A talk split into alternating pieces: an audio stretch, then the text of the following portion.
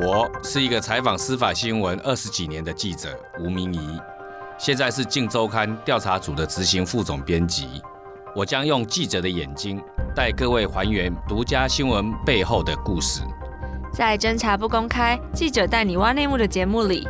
让我们一起回顾台湾这些年来的重大司法案件，更了解司法，更靠近真相。侦查不公开，记者带你挖内幕的第零集，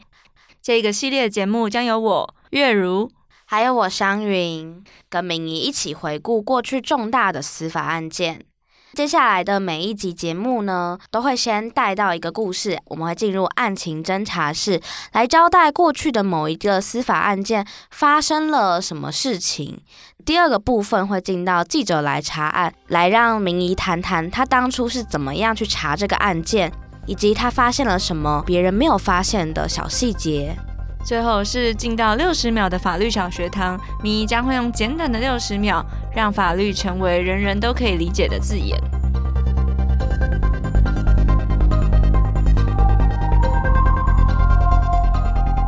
司法新闻、检调新闻，它的独特性就是它涉及到很多，比如说侦查不公开，或当时在侦办过程中，哈，它有一些秘辛，它是没办法跟人家讲。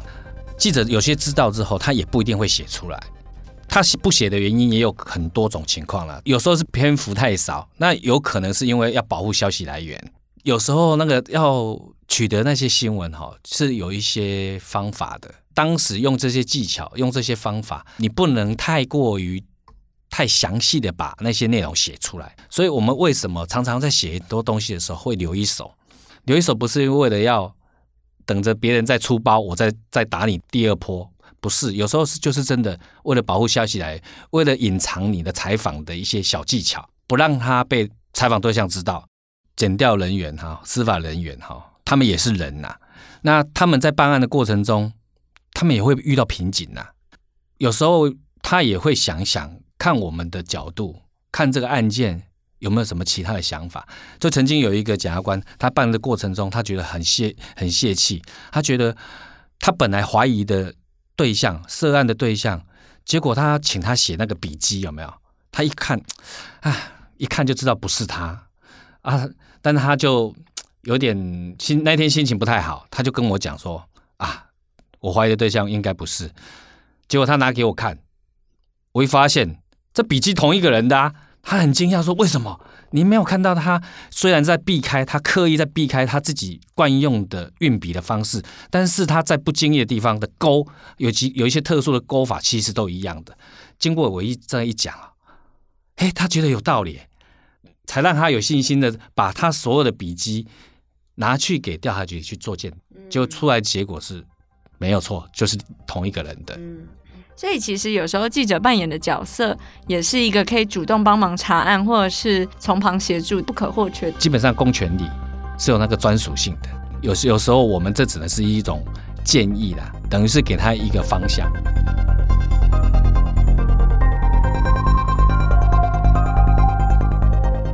在这个节目名称“侦查不公开”，因为在侦查不公开的前提里面，剪掉跟记者的关系究竟是如何？明一，你觉得呢？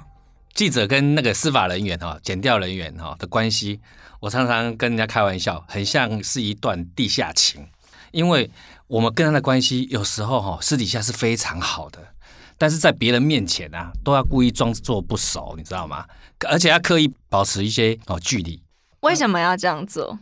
这个要讲一个小故事，因为我曾经有写过一些独家新闻，但是上上面的检调高层他们会发现说，奇怪，你怎么会知道这个案子？当然他们就会分个案子要办泄密嘛。那我后来才发现，他们居然去调我的通联记录。有一次他们开庭的时候，把我传去。所以你有因为跟剪掉关系走得太近而被传传到法庭上过？当然，这是几乎是每个司法记者哈可能都曾经遭遇过的经验呐。那我被传去的时候，他们就摊开来，就把我跟谁有通联摊摊出来，问我为什么要跟他通联，为什么要跟他讲电话，我才知道说哇，这个可能要有一些保护措施，才能够让我的消息来源不被受到这种司法上面的追杀。对，后来我当然用一些小小方法了，比如说你可能会用别的人的名字去办一支手机，有有比较敏感的案子，可能就用那那支手机来跟你的采访对象联络。那他们通常在什么时候会主动想要提供你消息？是比如说真的觉得你这个人很有趣啊，所以给你，还是说有时候也是他们自己面临到他们想要让案子浮出水面？你可不可以讲一下过去有哪些时候你会得到消息来源？当然，大部分都是因为看不惯啊，就是觉得有一些弊端被隐藏起来了。那当然有一些好人就被被人家打压，那他们看久了，当然很想要把真相告诉我们。所以他们会想尽各种办法来接触，接触当然就是不想要让自己的身份也曝光嘛。这个之前哈，比如说赖他之前有那种及时收回的功功能，就是有秒数它就会消失，甚至有时候是响了一声电话就挂挂断。你要知道他找你有事情，那我们就应该要当面讲。那我们有时候会有一些特殊的地方嘛哈，比较不会引起人家注意的，或者说。呃，外面公园当然也有各种交付那些文件呐、啊，爆料文件或什么各种方法。那他们其实还会很小心的，因为怕说被监视器拍到的画面。而且有时候交给你说，哎，跟我无关哦。如果跟我们走太近，或跟跟我们让他的行踪被我们掌握的话，他也会惹上一些麻烦。所以他有时候出去要行动的时候，搜索的时候。他也会伪装，他有时候看到我们，还故意有一次还跑去那个提款机领钱，结果领完之后走过另外一个转角，又碰到记者，他只好再领一次。他怎么那么刚好一次遇到两个记者？对，所以我就说他们他们也是会有很多很多方法来防着提防说引起不必要的麻烦，因为他们的侦查行为非常的秘密，如果被揭露、被披露，或者是。提早一刻被人家写出来，他们都会长官都会盯他们的，就觉得他们是不是违反了侦查不公开，那个感觉哈，很像《寄生上流》哈，有一部电影《寄生上流》的那种感觉，就是明明是一家人，结果他到那个富豪家里面，彼此之间呢都装作不熟，但即他们彼此其实互相会传递很多哦讯息。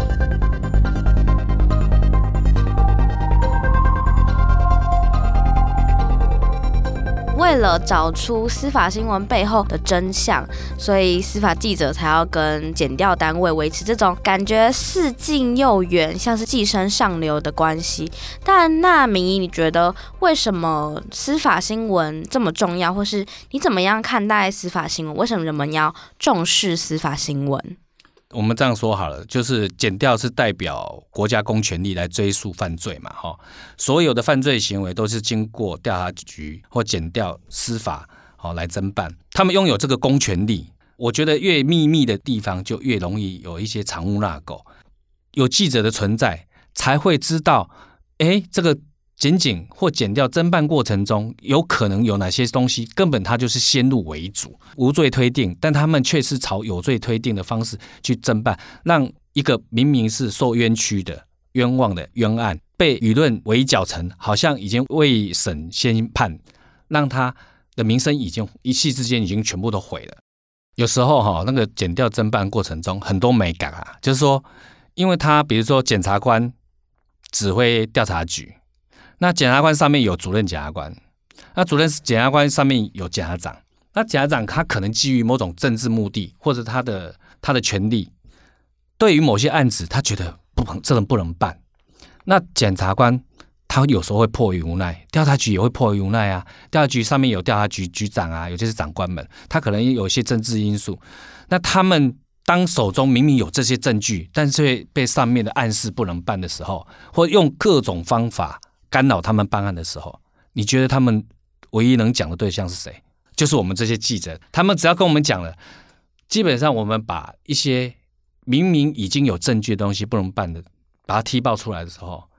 长官基于舆论压力，被逼的一定要办。所以记者媒体在这个司法检调新闻里面扮演一个很重要的角色。真的经历过太多的大案，其实很多案子。会被踢爆出来，会被揭露，其实都是基于这样情况，有可能是上面的压力，但当然也有一说有一些就是属于什么检察官或者是基层的调调查局的调查官或者是警察，他在侦查中的一些疏漏，或者是他本身经验不足，明明有证据呈现的犯罪行为，但他却认为，或者是他觉得没有。当我们知道了，一从协办的人，他可能会知道，一旦知道的话，他没有第二条路，他只有跟我们讲，由我们来踢爆，应该说适度的揭露的，好像在点醒那个承办检察官说，其实这是证据是够的，这个证据是可以办的，或者点醒这些高层，不能再压案子，不能再基于某些政治目的让这些案子凭空消失。呃，台湾的新闻哈，大部分把司法新闻当然都当做很大很重要的新闻在报道，篇幅都很大。尤其是弊案、重大弊案、高层的涉及的弊案，更是哈每天这样子，搞不好头版头都这样报道。但其实对于那一个案子本身或制度面，却是不不是那么了解。他们大部分读者大概看到的就是故事，但他不知道为什么他是这样的安排。比如说，我们是有三审制度，那检察官代表国家的公权力，把犯罪侦查完之后起诉，要经过一审地方法院。二审高等法院到三审，最后最终判决才会确定一个案件，一个被告有没有罪。一旦确定案件这个被告有罪以后，要发监执行，又要回到地检署由检察官去执行他的刑期。就像看到谁交保，我就觉得坏人被放出来了，为什么这样？可是其实不知道他被交保之后，他很有可能被再抓回去调查。对，交保其实我们司法的制度的交保的用意是什么？它是替代方案，替代羁押或替代你防逃，就是说我可能用交保金的方式来防止你弃保潜逃嘛，哈，那个金额当然一定要够，让你觉得我我如果弃保的话，有可能我这个会交保金就被没收，那会痛啊。侦查中不是定罪，所以他被交保或是被收押，不代表这个人是有罪的。